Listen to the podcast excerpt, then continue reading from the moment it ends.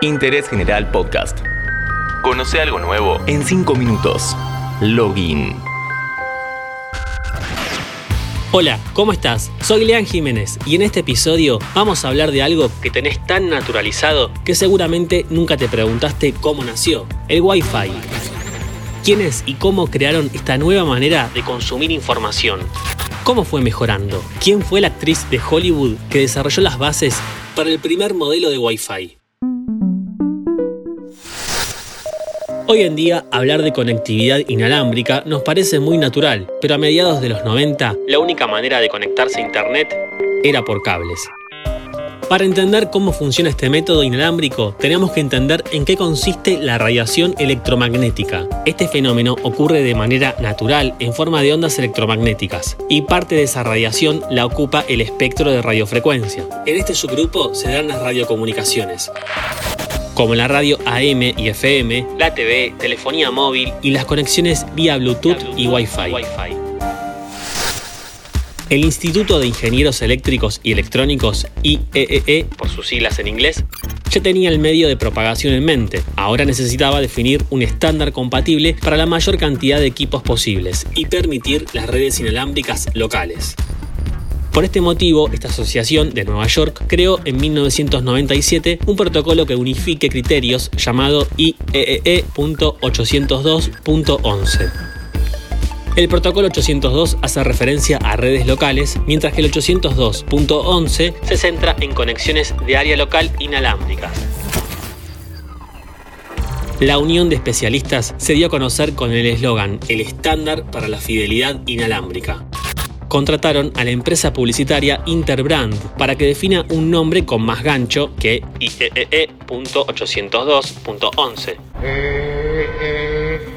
Proponen el nombre Wi-Fi y como se conocía a esta alianza por el eslogan, todos pensaron en Wireless Fidelity, fidelidad inalámbrica, pero en realidad era una estrategia de marketing un nombre simple de recordar. El logo es en blanco y negro al estilo Xinjiang,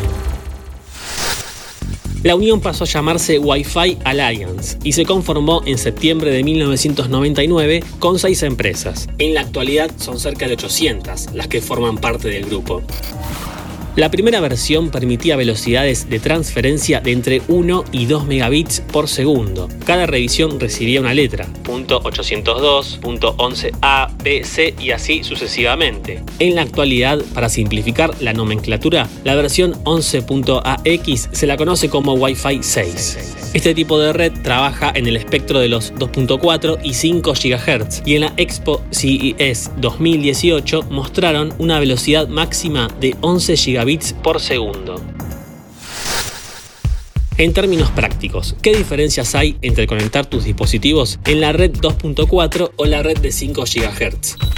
La 2.4 tiene una muy buena cobertura, pero menor velocidad y está bastante saturada, ya que la mayoría de equipos con conexión inalámbrica trabajan en esta frecuencia. Además, si tenés un microondas cerca de tu router, puede llegar a generar interferencias, ya que los dos funcionan casi en la misma frecuencia. La red de 5 GHz tiene una velocidad muy alta, mayor ancho de banda, lo que hace que los dispositivos no se solapen, pero una cobertura menor. Esto último no es un problema si es para un uso hogareño y está cerca del router. Si tenemos que encontrar los orígenes de este protocolo de comunicaciones, tenemos que pensar en la Segunda Guerra Mundial.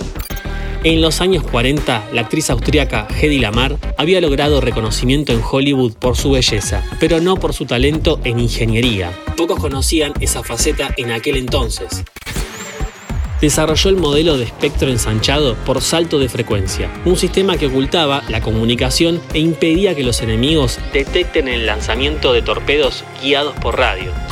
Esta tecnología fue la base del primer estándar de conexión Wi-Fi en 1997. Si querés saber más de esta actriz que tuvo poco reconocimiento en vida, te recomiendo su documental de BBC News Mundo, disponible en YouTube.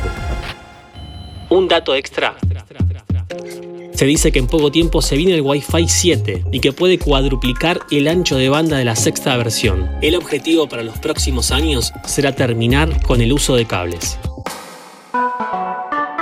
Interés General Podcast. Encontrarnos en Spotify, en Instagram y en interésgeneral.com.ar.